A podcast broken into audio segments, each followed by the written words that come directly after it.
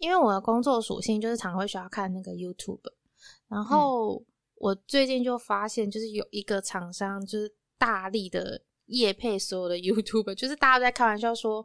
几乎没有没被他找到的 YouTuber，就是一个 VPN 的厂商叫做 Softshot。我我们不是叶配，我们就只是 想说闲聊一下这个现象而已。然后我那时候就看到那个 VPN 的时候，因为每个人的介绍不一样嘛，然后我就默默就是有一点，就一开始有时候会想跳过，可是后来看到后面发现，微微就觉得，嗯，这东西好像其实很适合迷妹，就我们追星的时候。因为我记得有一次，就是我之前在韩国待，就是待好几个月那一次。然后那时候我在韩国用 YouTube 看影片的时候，发现超级多影片连不上的，他就会写说因为地区限制，你没有办法看。哦，你是用漫游是吗？我是用那个民宿的 WiFi。哦，民宿 WiFi 也不行吗？嗯，然后好像是我的账号是台湾的账号吗？还是怎么样？我不太确定，我不知道它到底侦测什么。可是我觉得超困扰的，因为我在韩国会想要用 YouTube 看，除了是。界面比较习惯之外，还有就是 YouTube 会有那个内嵌的字幕嘛，中文字幕。可是如果用 Naver 影片看，它就不行啊。哦，对我反而觉得在韩国很不方很不方便。我在台湾好像稍微还好，因为如果我在台湾看不到韩国的某些影片，我好像可以用别的管道看到。也还是有中文，可是我在韩国就没有办法看到有中文的东西，我就觉得超困扰的。嗯，所以我那时候就会觉得，就是以迷妹来说，VPN 相对很重要，就是可能看一些线上演唱会有的没有的时候，可能也会有帮助。哦，对。因为我之前就是有一次线上演唱会连不上，然后我就上网查到底要怎么办，然后大家就说快点切换 VPN，我就想说 VPN 这东西是你说要就可以要到的东西吗？对啊，对啊，稳定的 VPN 这其实没办法这么轻易对想要就有，因为虽然你去那个就是后台下载，的确是可以找到一堆 VPN 的 app app，可是你根本不知道哪个真的可以连到你想要去的地方啊，或者是它稳定不稳定也是一回事，没有错，所以我就觉得。如果它真的这么有用，也不是不行啦。因为我其实没有看它的方案或什么的，然后我就觉得，如果它就像是什么 Netflix 啊，或者是什么 Friday 影片这种，就是我可能付一点点，每个月付一点点的钱，然后可以得到这样的福利的话，好像。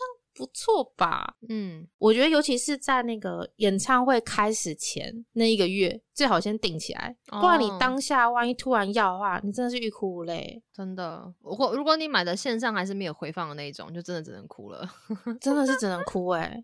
所以我觉得那个东西演唱会前好像先预备起来。或许比较好，因为那时候我就觉得，早知道我那时候就先把 VPN 先搞定，因为因为有一些这种品牌，他们好像第一个月会有优惠，或者是可以免费试用，你就可以免费得到这个东西，我觉得很不错。好，就是再次强调，就是我们只是一个闲聊，就 我只是突然发现这东西，我没有收钱做事哦，没有没有没有，我们没有到那么大的地方，只是聊一些大家可能会有需要的东西而已。对对对对，那如果厂商有。有觉得哎，这不错，也可以来，也可以来，也可以来，对对对，对。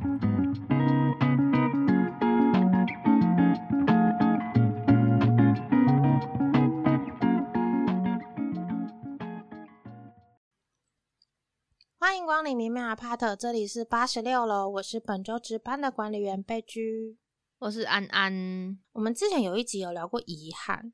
然后那时候就是有稍微提到，就是说哦，我们如果追星的时候早知道或怎样的话就好了。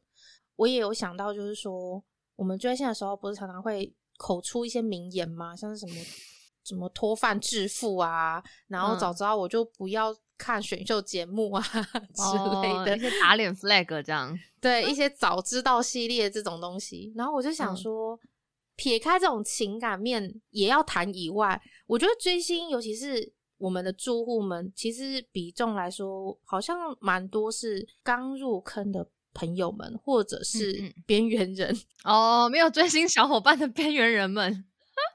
所以就是可能，如果有一个人可以用他的经验，虽然我们也不是什么咖，但是有一个经验可以让他分享，说哦，我早知道这些事情未来可能会发生，然后给你提个醒，会不会对你有点帮助？对，都如果有的话，就是会希望会有点帮助，所以就是这一集就这样因然而生，或者是也不一定是说一种帮助啊，就是大家也可以听一下哦，有这种事情的经验分享，应该也许你也会有共鸣。没错。然后也因为这样，我就列了超级无敌多，然后多到就是这集要讲不完的程度。然后安安就觉得这样不行，就是我们应该要就是 对，他就说，就是他就说这样会就会像那个裹脚布一样又臭又长，所以不行。所以我们就是列举了各自。觉得最早知道最好的那种事情，然后我们就是闲聊一下，然后再聊一些就是其他延伸的一些话题，这样子。我想了一下，我觉得我们就干脆一人一个好了，就是先讲你的，然后再讲我的，然后再讲你，再讲我的，我们这样轮流啊。那先先讲你的好了，你觉得嘞？还是要先讲我的？先讲我的好了。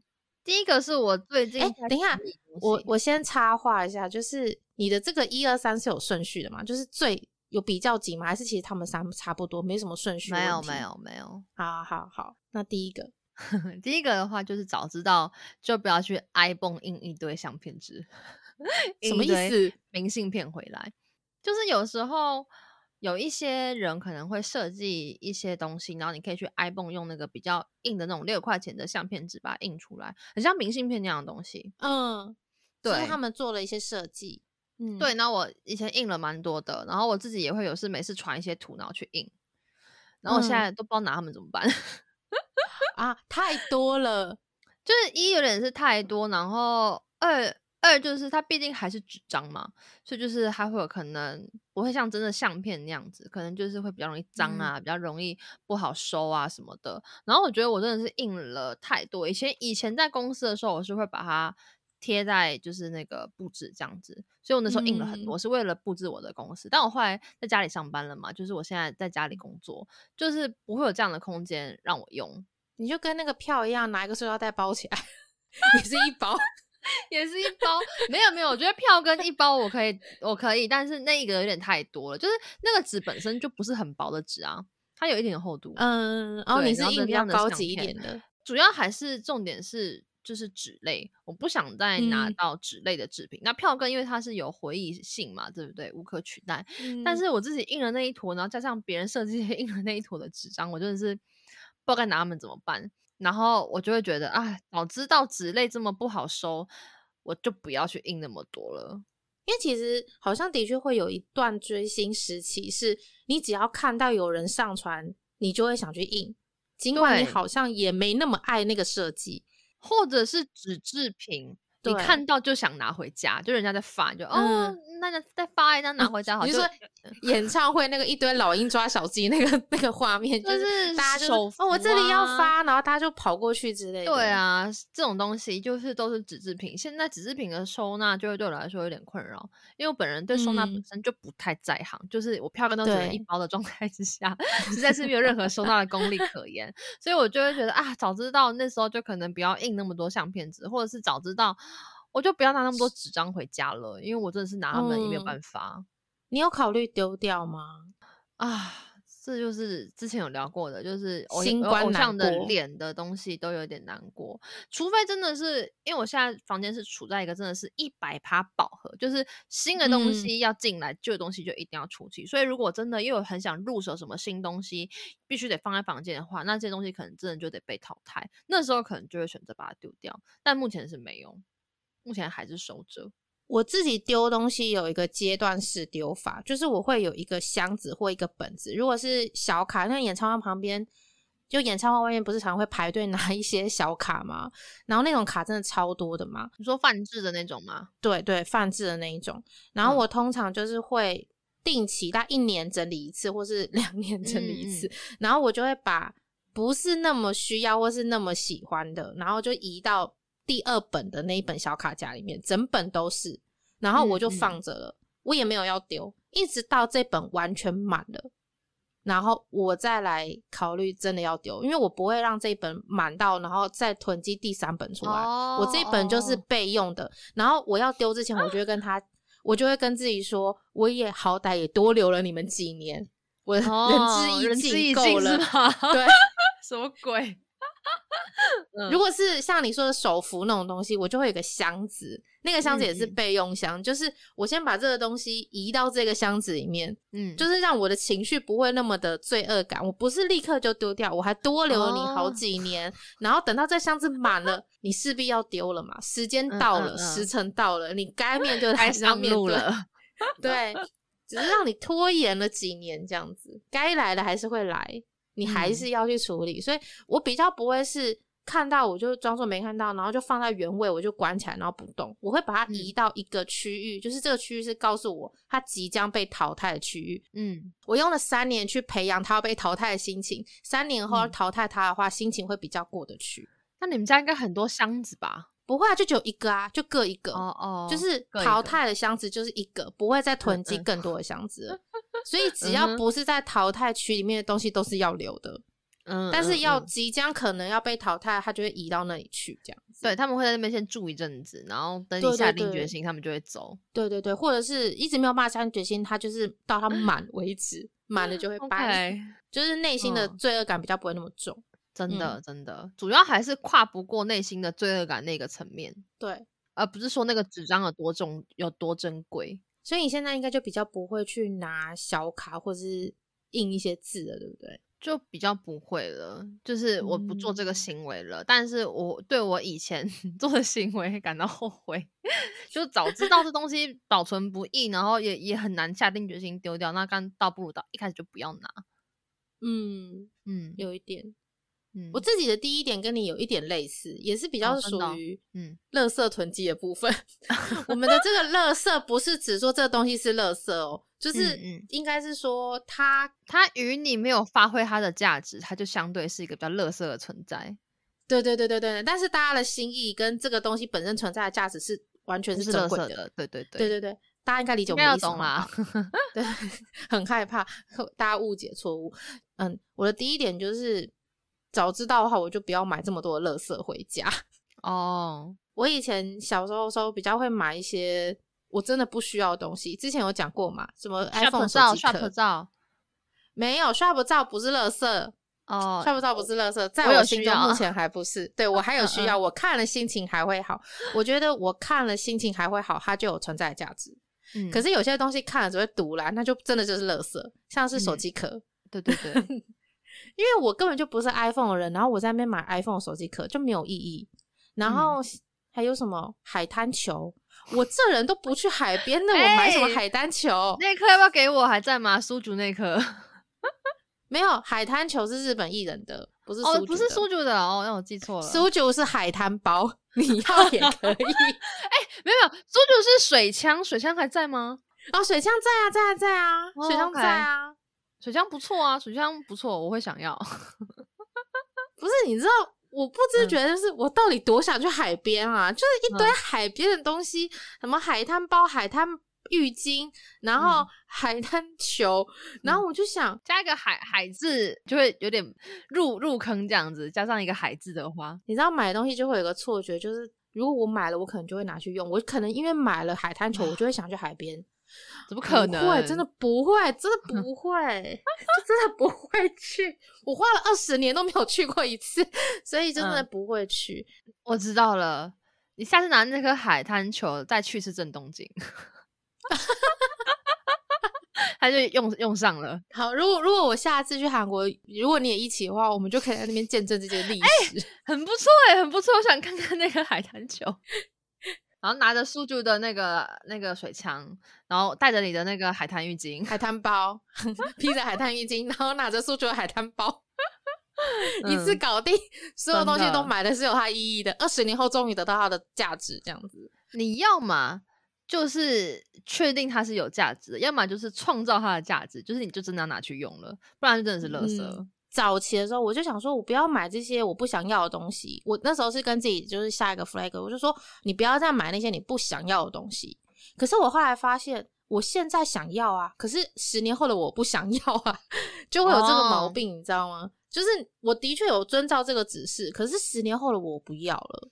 嗯比较没有办法完全判断成功，但是我觉得有一个几率是，如果大家纷纷都在买的东西，我就干嗯脆不要买。哦，譬如说选秀节目好，大家都在狂买手幅，嗯，我就不要买，那个太危险了。哦那你很有可能几率是你在跟风，哦，我懂你意思了，嗯你就觉得大家都有，是不是应该要收一条？因为大家都在买啊，但你自己也不确定你自己要不要的这种东西，你就干脆真的都不要买。嗯，其实我觉得有时候真的是一下子、欸，你忍过去，过了之后就真的过了，你也不会再对对那个嗯东西有一种执迷不悟的感觉。这个好像之前有嗯聊过，如果你真的发现后来还是念念不忘，你再回去买，因为说真的，我不太觉得脱饭致富这件事情会发生在我身上。可是我觉得，我要是当年脱垃圾的话，我真的可以致富。那些垃圾真的很贵、欸，真的真的很多钱圾，而且我后来又发现另外新的公式，就是说，因为我记得我刚入坑的时候，还是杰尼斯粉丝的时候，就有一些前辈们就会跟我说，你不要买海报，嗯。他们就说海报很浪费空间，然后你一定会后悔。就是会嗯。有一些前辈们会用他们的追星经验告诉你说，你不要买什么。嗯。然后我就听了，我就觉嗯。得、对海报我不需要，所以其实，在前期的大概追星大概五年，就前五年的时候，我是能拿海报我就不会拿海报的那种，然后我也不会去去做这些事情，因为我就是想说，呃，前辈们都说海报不好，可是我嗯。现在超喜欢海报的，哦，只要它好看，但前提是它要好看，我就一嗯。定会拿。因为你现在是会放到画框里面的人啦，就是你让它不是垃圾，让它展现出它的价值了。嗯，所以我就觉得，就是怎样东西是垃圾这件事情，真的不是一个统一的标准。就是对别人来说，海报是垃圾，可是对我来讲就不是。可是对很多人来讲，写真集就是宝贝，但对我来讲，写真集现在也是一个垃圾。对，大家对对垃圾是一中各标。你你必须要有一个内心的垃圾公司，就是你可嗯能在追星，可能一两年或是两三年之间，你可能会开始后悔，我当初没有买那个就好了。你就嗯想一下，那些所有你觉得没有买的那些东西，它一定有一个它的共同点。嗯嗯，就把它找出来。对，就是它的共同点太多个的时候，那种东西不要买，就几率就会比较重、比较高。它就真的就是嗯垃圾，你十年后自己可能会后悔的那一种。相比下来，你追的时间比我久嘛，然后你其实买周边的那个频率也应该是比我高的。高很多，对，所以我就觉得你真的那些东西不买的话，是有机会囤到一笔小财富的。对，而且我如果出国的话，我如果要买周边，我就会觉得我都已经排了七八个小时了，我怎么哦可以每一个都不来买一套？点？对对，不划算。但尽管有些东西我就真的还好，但是我可以懂你的想，就是我我都来了，我当然是要就是多买一点或多做一点什么嘛，就是来了就要做的、嗯做个尽兴。可是我觉得那有时候只是你当下的一种一种错觉情而已。。我是真的很后悔这件事、欸，嗯，看了都会叹息的那一种，没有什么甜蜜的负担，它真的就是负担。之前有讲过，有些东西真的就是真的不要买。所以，要是当初前辈不是跟我说你不要买海报，他他如果是告诉我说你以后可能会把这些东西都当垃圾的时候，我就会那个时候我可能就会知道有些东西可能要有些拿捏。可是因为他那时候只跟我讲海报，所以我就只拿哦捏在海报上。傻爆眼。那你第二件是什么？因为其实后悔这东西就是你可以控制，但是你可能没有去做，你才会后悔嘛。嗯第二件嗯事情是我当初人在韩国的时候，其实我有一瞬间犹豫过要不要去看 Twice 的演唱会。然后因为那时候我的日本朋友他其实没有什么在犯 Twice，但是因为 Twice 里面有日本 line 嘛，然后他就说他就是也有嗯在听他们的一些歌，然后他本来是蛮想看的，然后我就说，嗯，那你为什么不回去日本的时候再看？因为 Twice 一定是会去日本的、啊。然后他就跟嗯我说，他想看韩国场，就是想要看，因为他们毕竟在韩国出道嘛，这是他是他们的类似也是家的这个概念，所以他想看韩国场。然后那时候就不疑有他，我就只有帮他抢了票，然后就送他去看。但后来回来台湾的时候，我就觉得，哦，其实我我也是蛮想看的，那时候不应该错过，因为 Twice 不会来台湾。嗯，对，就是这么多年过去了，Twice 没有来台湾。你如果有一些你不想错过的事情，就是演嗯唱会也好，或者是活动也好，或者是一些纪念的类型的东西也好，其实嗯我觉得就是有点类似把握当下吧。就是你，你如果当时如果你有好好做出这个对的决定的话，可这东西真的很难呢、因为你当时也是评估了很多层面，你最后才决定你不去啊，然后这之后再来后悔 就没去嗯，成。有一点类似，应该是说对当初这个以前有讲过，就是我朋友给了我一笔救济金，就说这个钱能够不动到就不动到是最好，但是你要真的动到的话，你就用，然后之后再回来还给我这样。然后说好好好，那起钱就真的没有动到，然后最后就回台湾。但是我觉得我应该拿那笔钱多看几场演唱会，因为毕竟我人就在那里嘛，机会成本一定是最便宜的，比我之后 在事后飞去看。就现在想说，哦，那笔钱当初应该 拿来用一下的。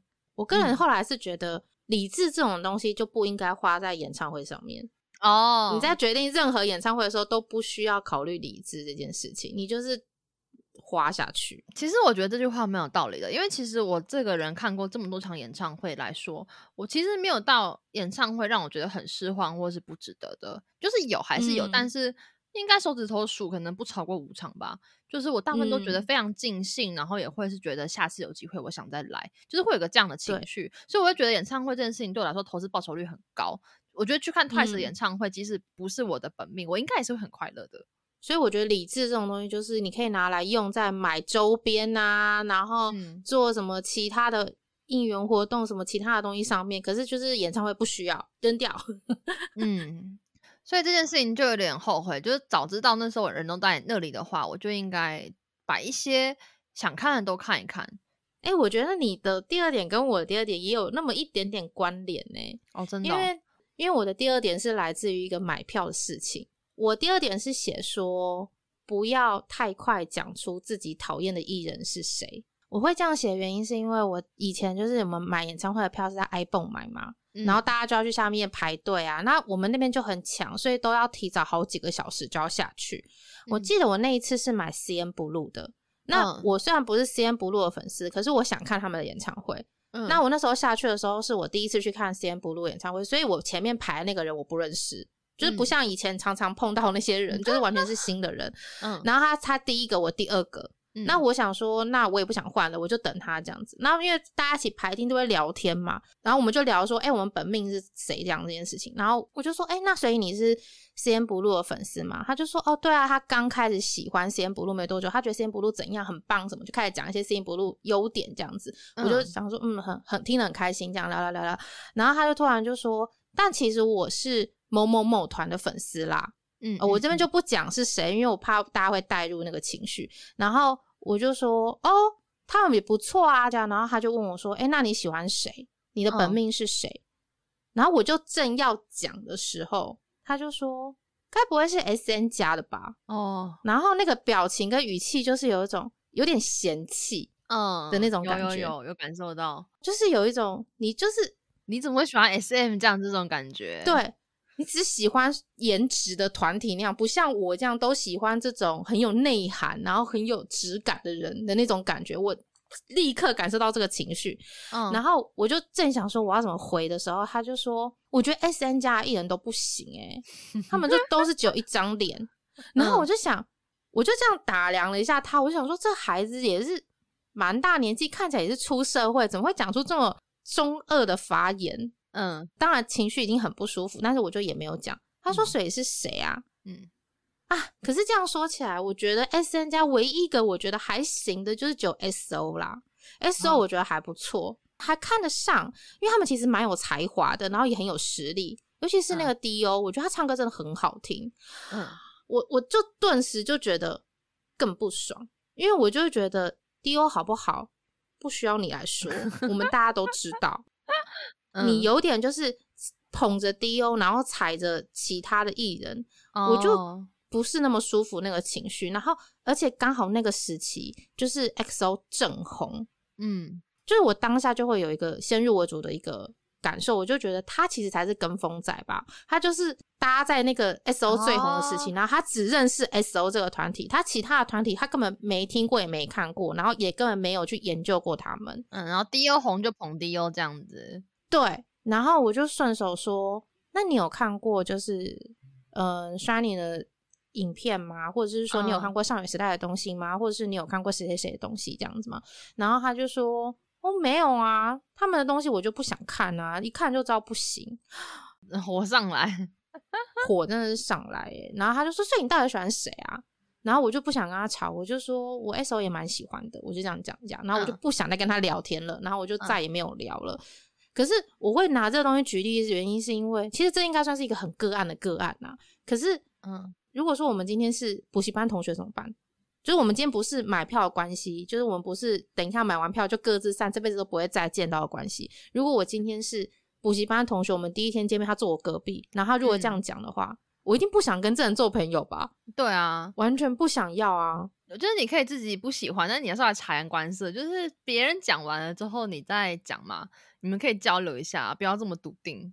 然后你你这么直接这样讲，我就会觉得有一点。或是觉得没有被尊重吧，就是我的喜好跟你屁事啊！我觉得你不喜欢这个人，我能理解，我就你就不喜欢我无所谓。可是你不应该在完全陌生，甚至就是完全不认识的面前，就直接这样大啦啦直接这样讲出来，我就觉得超级不尊重人的，而且也会显得你有点无知。所以我就会觉得这东西不太适合在一开始追星的时候，你你在认识新朋友的时候就把它拿出来讲。你可以跟那些你很熟、已经很熟的朋友私底下聊。哦我真的讨厌他什么的，我觉得这倒还 OK，可是就是台面上我就不适合。但我会蛮想看他的反应诶，如果是你先说我喜欢 XO，那他的反应会是什么？就是已经知道是 SM 加艺人，可是其实我也有碰过。可是如果刚刚的例子我说 SO，他一定他一定也会说哦 SO，我很喜欢 SO，因为他喜欢呢。我应该要说我喜欢 Super Junior，他应该就会立刻鄙视吧？他就这样哦，对对对。可是我也的确碰过，哎，我也的确碰过，就是我说我喜欢苏九之后，然后就被鄙视的状态，有一点受伤，所以也导致我有短暂的几年内不太敢跟别人讲我喜欢苏九啊，就是会有一点觉得惊惊，然后会有一点怕怕的，我反而就跟大家说哦，我喜欢 S O，就会你知道会惊到这个程度，因为那个时候 S O 是大事，就我反而不太敢讲苏九。啊，我觉得这样好难过。我我也因为这样子，就是后来长大一点，内心再更强大一点之后，我就会觉得，早知道的话，我不应该为了追星或者是为了饭圈去改变我自己。嗯，当别人去质疑这件事情的时候，唯一能够支持你自己的，就只有你而已。就是你自己心情一定要先坚定，你要以你的偶像为傲。我那时候可能就是没有那么以苏主为傲吧，就我真的就是超反省这件事情。我就觉得如果。足够有坚强的话，我就应该要堂堂正正跟大家说，哦，我就是 F 这样。嗯嗯嗯嗯。然后我觉得那个有点白目哎，就是完全不想跟他交谈呢，就是瞬气氛瞬间就冷掉了。没有错。可是，一开始的时候想说这人应该是少数，可是后来就发现其实蛮多都会这样的，就是大家都会很直接的讲说，哦，我不喜欢他或什么的。我就讲不喜欢他倒还好，可是甚至到批判或者是显得很像你根本没有了解过这个团体，你就讨厌他，这个我就觉得有点。我觉得需要一点说话技巧啊，就当对方的那个立场还没表态之前，你就先不要那么急着说你喜欢什么、讨厌什么，因为搞不好你喜欢的是他讨厌的，啊，这样你们聊起来也会很尴尬啊。那你的第三点，第三个我觉得有点双面刃呢，就是来推特这个东西。因为其实我是真的要去韩国前，这以前有聊过，我才知道韩国人是用推特在追星的，然后就觉得哇，我以前都没有发现推特是一个这么好收图，然后就是这么好追星的一个一个好地方，一个风水宝地，这样觉得哇，我真的是落后了，就是 N 条街这样子，这种心态，就是觉得哦，早知道我会用推特的话就好了。你是说，可是你没有很晚知道啊？我觉得我应该在如果在更早吗？对，就是如果再更早，我是我要去韩国前才知道。那当然也是因为韩国人主要是用推特啊。但我会觉得，如果我生在台湾，就是以前就稍微用一点的话，就是找图啊、收图啊、存图啊，或是看一些消息什么的，都会相对来比较方便。就是以前不晓得这个管道啦，应该这样讲。那你觉得，如果你早知道的话，会可以更方便的事情是什么？你说更方便，你存图啊、找图会更就不会走那么多冤枉路，这样吗？对啊。嗯，应该说就不会花这么多时间在搜寻这个成本上面了。哎，你这个其实是我有写到哎，可是我写的是，嗯，早知道这件事情而感到受贿哦。我因为很早就知道这件事了，嗯，导致就是我在追星上面去搜图啊，或者找资源，就会变方便很多。对对对对对，对啊，所以我就觉得后悔，就是早知道我就跟你相反，因为我是比较晚才接触到的那个人。我们很久很久以前也有在一个贴文上介绍给大家，就是怎么样在推特上快速的搜图这件事情，你记得吗？那个也是我的一个有点觉得哦，早知道就好了，因为它的话是你可以有点类似打一串类似设定的东西，在那个搜寻的地方，你可以自己设定时间，你就可以找到这个站子的某一个时间的某一个图。我以前都手动滑哎、嗯天荒地老，很累欸，滑到两年前、三年前。而且现在其实有可能会滑到底，它不会全部出现。哦，就是它不显示这样子，对就很麻烦。就是你要你入坑，然后你可能特别喜欢某一个站着的图，然后你要去找这个偶像以前的一些东西的时候，哇，没有那个时间轴的那个设定，真的超麻烦的欸。嗯，哎、我觉得就是这样，因为你会用这东西，可是你以为你已经全部都知道，但其实你并没有到全部了解。对，真的，因为像像我自己就是也是一个很喜欢收集图片的人，然后我嗯。那时候就发现，哎、我喜欢收集图片，然后以及我喜欢看情报，嗯嗯，然后所以我就想说，哎、为什么有些人总是可以找到图片跟找到情报？在那个时候，在最早期的时候，就在 N 年前的时候，我那时候也是想、想说，我如果可以跟他们同一时间都知道这件事情该有多好，然后我就觉得这样会方便很多。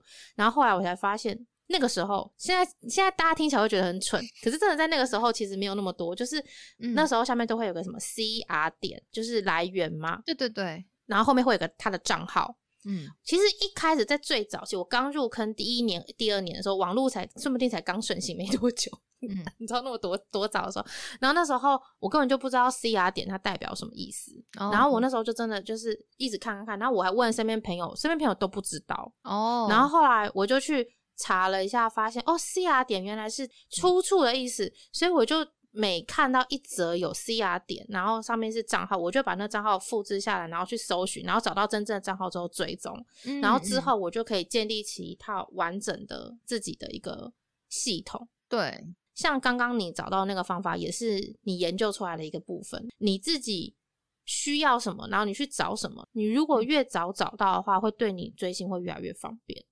但我不是自己研究出来的啊，我是看别人分享的，只是我觉得哇，我那也是那个啊，很久，你有去找这件事情？但其实我同时也会觉得，就是早知道不会用推特就好了，这是一个为什么？矛盾的心情。因为一开始就是借由推特知道很多资讯嘛，可是嗯那时候假设说我我人在台湾好了，站姐透过推特卖一些 photo book 啊，卖一些手幅啊，其实你跟不到，说实话，或者你就要找代购，就会相对有点麻烦。哦嗯但如果当你人在韩国的话，一切就不一样了，就你可以自己便利很汇款，多。对，你可以看自己嗯填地址，然后自己跟站姐订，你可以自己做这件事情之后，就会一去不回。然后那时候就买了一些年历这样子，然后甚至不是本命的人买了两本，本命只买了一本，非本命买了两本，因为我会觉得那个站姐拍的很漂亮，然后就有一点我觉得开启了一个潘朵拉的盒子的感觉。然后半年之后，我朋友学会了这件事情，因为一开始是我会。然后半年之后，我教给嗯他说：“哎、其实推特也可以买。”他就疯狂买防弹的东西，他就说：“啊，你真的不应该告诉我。”他说：“你要是没有告诉我的话，我应该就不会买成这样。”所以我就觉得真的是双面人，有好有坏。就成也推特，败也推特的感觉。对，就是你可能有机会在推特上散尽家财。但这个事情在你身上应该没有维持很久吧？就是嗯，因为你在我心中算是控管蛮好的人，我觉得就算这样嗯失控，应该也顶多就是一开始吧，对，一开后面好像始还好。对，因为我看到我朋友那个就是整个血深陷在里面的，子对我就哇觉得超可怕的。我觉得这个东西也可以稍微再小延伸一下，就是因为你是嗯说推特，可是我觉得是你只要越早学会，就是那一个社群媒体的使用方式，就是不管是搜寻还是买卖都是一样。因为像我之前就是呃喜欢中国中国明星的时候，我也是突然变得很会用微博，然后我就突然觉得。会很会用微博这件事情，你就会很容易得到很多买东西的资讯，或者是说你要得知很多你可能并不需要的情报。然后这个东西一下子来太多的时候，你会有一点措手不及，然后你就会反而会有一点，就像类似像你刚刚说的那种小失控，就是各种类型的失控都有可能发生。嗯，刚学会一个东西，然后一瞬间进入超多大量知识的时候，真的就是要稍微要注意一下，就是你自己的拿捏能够拿捏的好的话，我觉得好像真的会有点帮助。所以我本人是不买淘宝的，我不会用，因为我觉得哎那就是一个潘多拉的盒子。对我自己来嗯说，不要开启这个东西。对，就经历了这么多，虾皮都买不够了，还要再换淘宝吗？到底要买多少？哎所以我不会用。哎、我也说过一样的话、欸，我朋友就说，你就是这个东西，其实虾皮也是从淘宝进来，直接去淘宝买比较便宜。然后嗯我就想说，反正我要买的东西也没有很多，我就稍嗯微花贵一点点钱、没关系，就是就这样节省。因为我要是开启淘宝模式，我真的觉得我可能会花，不是省掉那些钱，我是花更多的钱。真的。然后讲到这里的话，跟大家稍微讲一下，有些人可能觉得声音或者是环境音，就是现在录音的音档听起来好像有一点不一样突。然，对，就你不要怀疑你的耳朵，没错，就是不一样。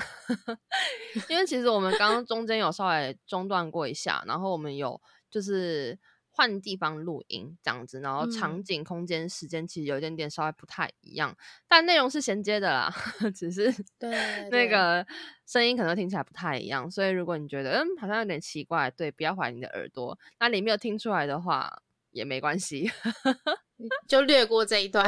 对，就就这边就过去哦。对，我们就尽量让后置的部分让它稍微一样，但是如果真的不一样，大家就这样略过好了。就我也没办法对，就这样了吧。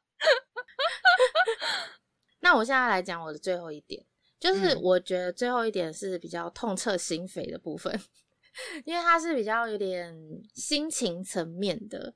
我觉得嗯。我心情层面的东西感触有点多，但是我觉得我最大的感触是，如果我早知道的话，嗯。我早知道就是追星是一个你要习惯去付出的那种哦。事情的话，嗯。我如果我更早知道这个深刻的体悟的话，我会跟自己说，你可以付出没有关系，可是你不要太习惯去付出，哦哦哦因为我觉得我我觉得这不是每个人都有，但是按照我的个性，就是如果我太习惯一直为这个人付出，我会一直付出，然后会嗯付出到类似像之前聊过，就是有点超出我能够呃情感上面能够负荷的范围。因为其实嗯我觉得人到一个界限，就是付出到一个界限之后，你真的不太可能不求回报。就是你，你默默的还是会渴望一些东西，就是你可能会渴嗯望他给你一个 sign，、或者是渴望他能够做到某一个程度。当然不会说什么哦，我很渴望跟他认识或什么，没有到那么高端的奢望。但是就是你可能会有一些小小的愿望，可是当这些愿望如果没有办法被满足的时候，你内嗯心可能会有一点失落，也有可能或者是难受，或者是怎么样情绪都有。那这个东西其实就是会反而会很伤身，所以我就会觉得，我如果早知道的话，我就不会让自己这么习惯去付出这么多的东西。我我觉得我要学会就是调度这个付出的这个尺度。我觉得我跟你完全相反呢、对就是这件事情是我早知道的事情，所嗯以就觉得蛮幸运的。就是嗯不要付出太多好，因为我开始追星的时候，就是我没什么钱的时候嘛，所以我那时候就深深的体悟到，偶像一定比我有钱，所以比起照顾他，我更应该照顾好我自己，不要迷失方向，在那个追星的里面，就不管是钱啊，或是感情啊，就是我会觉得，我当然能够付出很好，但是跟我的偶像相嗯比，他一定是拥有最多的那一个。就是不管是大家的嗯爱或者是钱财，他一定是最不会匮 乏的那一个人。所以我觉得我很早就知道，在追星这件路上，我一定要对我自己比对我的偶像更好。嗯，完全同意。因为其实我们在追星的时候，常常会看到，我觉得是经纪公司的操作，或者是媒体的一个习惯，就是他们会有一点把有一些人会用成有点卖惨人设，有也不到惨，有一些可能会强调说他有多辛苦，然后他有多累。他在寒风中拍了好几个小时的戏，然后多辛苦什么什么的。可是其实我前几天看到一个新闻，就是吴克群吧，好像吴克群受采访的时候就有说，艺人哪有什么辛苦，就是再怎么辛苦都没有工作人员辛苦。因为你在寒风中拍五个小时的戏，工作人员绝对超过五个小时，而且他也不会，他们也不是在吹冷气什么，他们也是在那个寒风中，他们还要布置，然后最后还要收尾，绝对会比艺人还要累。我就觉得那个新闻就是我共鸣很深，就是我现在并不是说艺人不累，但是只是就是嗯说我不能把艺人想的太脆弱，不是那么需要我一直狂付出的那样子的存在。我觉得就是适度就好。嗯，所以嗯我也延伸出，就是我就跟自己一直说，就是无论你有多爱这个人，但是你也要千万记住，你不要太太太太太爱他。因为其实网络上都很多文章嘛，就是说你不要追星，不要失去自我啊，要更爱自己什么，其实都有。但是其实你付诸行动的时候，坦白说，我个人觉得没有那么容易，真的就是要一段时间，或者是说像你刚刚说的环境使然，你真的被哦，被架着一定要这样去做的时候，比较可以赶快上手这个 技能。哦 对，但我个人是觉得我比较不行，所以我那时候就觉得啊，早知道就好了，我觉得你是因为你追的很早嘛，就是在你有一点。没有什么经济能力基础，你就喜欢。所以当你有经济能嗯力基础的时候，你就会想要做那些以前我不能做的事情，啊你就会想付出更多。就像甘蔗汁一样，就哦是可以喝的时候就会一直喝。嗯嗯嗯，就是也有可能是这样子，而不是说嗯你太晚发现。哦，嗯，也有可能，对，也有可能啦，没嗯错。我觉得很多偶像可能都说过吧，就是他的人生是他的，然后你自己的人生是你的，所嗯以你要如何过好你自己的人生，这个是你自己才能做的事情。所以我现在每天就是在追星的时候，就会把这句话就是放在心中，一直默念三百次这样。嗯，但其实我觉得这些东西都是还算可控的范围。我觉得有一个早嗯知道这个东西有点不可控，就是它不是我自己的例子，是我看我身边的朋友的例子。就是去年还前年，在中国那边有一部很夯的剧叫《山河令》，你知道吗？嗯，哦，我有嗯听过，我没有看，嗯我也没有看，但是我朋友就非常喜欢。然后嗯，那个时候就反正后来就是因为剧非常夯嘛，然后两个主演都是声势非常的高涨。但是呢，后来其中一个主演就是张哲瀚，然后就有被爆出什么，反正就是以前可能在日本什么跟靖国神社拍照吗，还是什么之类的。哦，这个不是很新闻更大，我知道了，嗯，这新闻蛮大的，我不确定到底是一怎么一回事，但是反正结果来看，就是这个艺人被封杀了。对，然后我朋友那时候觉得很伤心，因为我就觉得你喜欢一个艺人，假设他今天就是酒驾啊、吸毒啊、犯错啊，或者是怎样的状况有风波，那变不红了，大家不喜欢，那就不见了嘛。可是我觉得今天就嗯是有一只看不见的手 在决定这个人的星途的话，我就会觉嗯得有一点、怎么讲，就是啊，我喜欢着喜欢着，竟然还要遭遇到这种政治的迫使，然后就觉得还蛮不嗯爽的。他那时候就很伤心，然后他也觉得早知道就对中国就是内地的娱乐圈不要投入这么多的心思，因为他那时候很喜欢。哦，所以早知道的结论就是不要喜欢上中国艺人嘛。就早知道喜欢归喜欢，但是不要投入这么多。就如果他今天是他自己犯错的话，就算了。可今天是因为国家的封杀，让你看不到就是你喜欢的艺人，我就会觉得天哪，那也不是犯什么多大错。我自己其实也有一点这种感觉，就是我现在偶尔也是会有一点觉得，我当初要是没有喜欢中国人就好了。有偶尔也是会有这样想，就是尤其是在我看一些直播或者是看他们的一些发言的时候，因为毕竟他们的一些想法真的跟我们不太一样。那嗯我觉得我有一点没有办法像有些人可以做到，就是哦，那是他的想法，然后我喜欢我的是我的事，然后他的想法嗯是他的事，就是完全嗯撇开来不谈。我比较没有办法做到，因为毕竟我比较是一个爱他的人格胜过舞台的人，啊，所以我就会觉得那个东西对我来讲有点重要。所以我在喜欢他的过程中，一直在跟自己的一些你知道内心的一个东西在打架。然后，而嗯且我也会担心他，万一哪一天突然又被政府怎么样啊，然后会被与市场怎么样啊，就是嗯还是会有一些我的担忧。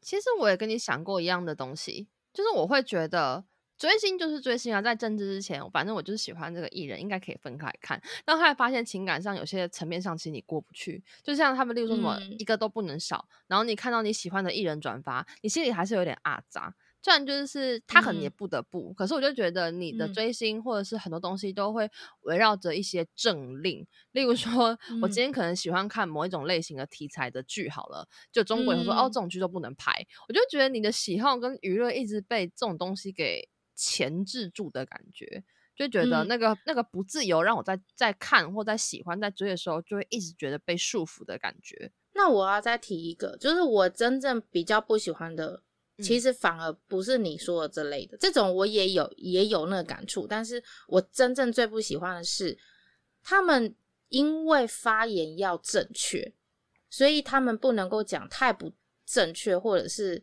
太自由的话。你的言论就会被封杀。对，一天到晚讲政治不正确的话，你就会被封杀。嗯，因为他们在称赞一个东西的时候，可能我们就会说什么干超帅、超美，然后啊，我我现在说的很肤浅，反正就是我们会有一些真的很像是我自我发出来的一个感叹或什么的，可是他们会把它描述的像言情小说那样，就是他们会用很漂亮的词汇，然后最后再带出这个国家对他的成长啊，然后帮助他多多啊，就是你知道他会带出很多一些。我觉得不需要在这个环节听到的一些字句，嗯，包含就是他们可能在称赞彼此的时候，也会有一点让我觉得你是真的这样想吗？你应该不是真的这样想，可是你因为碍于什么什么原因而这样讲吧。然后我就会一直有一种，他现在到底是真心的，还是还是在演，还是在对？然后因为他们就是每个人都要演成就是。呃，讲也讲演成会不会很过分？就他们每个人都要，他们每个人都要长成就是那一种爱家、爱妻，然后爱妈妈、爱爸爸，然后学校就是就算我功课不好，我也是很勤奋努力长大的一个好孩子。就是会有一个人的公式。对，会有一个这样的公式，然后每个人都要朝着这个方向走，所以每次就是听到就是说，哦，他很努力啊，他的家境不好，对他很努力的拼，然后最后变成明星，这样就会有一个这样的模板。到底哪些是真实这件事情，我会有一点抓不到，嗯，对，所以我就比较容易冷掉，嗯，就是后悔那时候可能投入太多吧，就是在你冷掉的时候，那个怎么讲，那种对比的感觉会更强烈，的确有一点。那这应该就是我们现在想到的，就是几个我们觉得早知道就好的事情。就是不知道大家如果有办法早知道的话，会说些什么？嗯，我朋友一定会说，早知道我就不要看选秀节目。他真是朗朗上口在这句话，他一直就是说他最好就是这辈子都不要看选秀节目，他就不会 因为 One One 解散的时候他会这么的痛苦。对，然后所以。我觉得每个人的早知道可能都不一样吧，但我觉得这个东西蛮有趣的，因为我们今天是透过写这个脚本，然后才去醒思了一下自己的早知道是什么。我觉得大家也可以想一下自己的早知道是什么，说不定你想完之后，你就会发现，哎，自己好像可能有一些不一样喽，或者是说，你也可以帮未来的自己做出早知道的规划。嗯嗯。那接下来就要进入我们住户的小故事单元。本周呢是来自于零四一九住户的故事。Hello，大家好。从今年一月起看到五间情的新歌 MV，一开始觉得没什么特别感觉，但看了 MV 之后，突然就很喜欢他们五个，一直到现在。尤其是娄俊硕，觉得他很有颜值外，也很有才华。去看过他的电影，粉丝做的包场，也看过本人，觉得他非常的 nice。当然也看过他的演唱会。同时也觉得他的舞台魅力很棒，就更喜欢他。我也觉得他很宠粉，常常签名合照都 OK。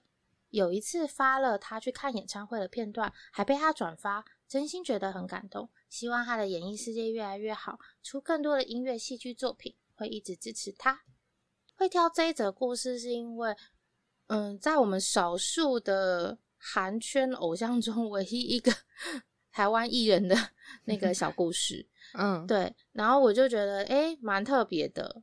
看这个故事，我是猜是应该是学生，然后我就想了一下我的学生时期，因为我那时候是喜欢日本艺人嘛，所以我就不会像他可以就是去参加什么演唱会啊，然后常常签名合照啊，然后包场啊，然后还可以做什么转发什么什么之类，就是我觉得我这样一路看下来，我觉得 R P 蛮多的，但我以前小时候就是。没有这种东西，所以我就想问你，你有吗？就是你以前小时候 没有哎，我觉得他好棒哦，就是签名合照演唱会。小时候的追星，我的追星很普通哎，就是看电视啊，然后或者是看演唱会。但演唱会是有前提，就是要突然有免费的票。就如果突然有免费的票，有人可以跟我说，哎，我们就是可以给你去看的话，才有机会。你人生第一部演唱会是几岁？就是大概是什么时候看到的？好像小五还小六，那时候是免费的票去看了五月天，一看之后从此就大入坑。你很会看呢，就是有挑对，但我其实是在不认识五月天的状态下去看的。哦，是哦，被带去，有点算是。然后就说，哎，今天晚上有演唱会的票，你没事的话，你你去看。这样我就哦好。所以我就是一个很容易看演唱会入坑的人。从小开始培养这件事，所以我比较羡慕这种，就是比较是我可以主动去参与的，因为我觉得我都是比较被动，就要有机会要有机会，不然我其实不太有这种机会可以参与到。我觉得是不是时代的差别？对啊，我觉得一定时代差，因为像我的小时候是绝对就是没有这些东西的。我觉得就算我喜欢台湾艺人，好像也没有这类的东西，顶多有演唱会啦，就是你可以去看演唱会，可是其他哎好像也不一定。对啊，也是可以去参加，像星光帮可以参加什么签名会这种也是有，但我就没有去。我觉得如果是我国小的话，我比较不太敢，因为国小的话我还处在一个要干嘛还要跟爸妈报备的状态。嗯，对。国中之后就可以跟爸妈说，我今天见朋友，就是去签名会之类的。一连串看下来，如果今天他是喜欢的是韩国艺人的话，就完全是一个超级大 RP 耶。对啊，就是你要跟。偶像签名合照，合照就很困难了。有什么机会可以跟偶像合照？除了那种他们来台湾办 fan meeting 或是演唱会，然后你要抽那个福利的话，不然我实在是没有什么能够想到我有机会 可以跟偶像拍照的 moment。没错，而且你那个合照还是十人合照，对，都是个人合照，是十人合照哦。而且有可能全部人眼睛都张着，就只有你一个人闭着。哇，是你还不能重拍，我的老天鹅啊！而且这种照片还会被放在网络上流传，全部人都有，大家都可以下载。嗯，反正是是让人羡慕的啦，又让人觉得嗯，追台湾的艺人很不错。对啊，我觉得是蛮幸福的。嗯，希望你的追星顺利。嗯嗯。那接下来就是进入本周的猜歌环节，你这个礼拜要播什么歌？我们要先公布上礼拜的歌啊！哦，对哦，你完全，你不要你没猜出来没感觉就想跳过好不好？我有猜到可能是谁了。哦哦，那你猜到的是谁吗？你要你可以说说看啊！我们要公布答案了。哎，我好像每次都只猜到歌手，然后没有猜到歌名，正常像自己等下一定会猜对一样。我猜是 Lady Baby。哇哦，你猜对歌手了。OK，我们一起来听歌喽。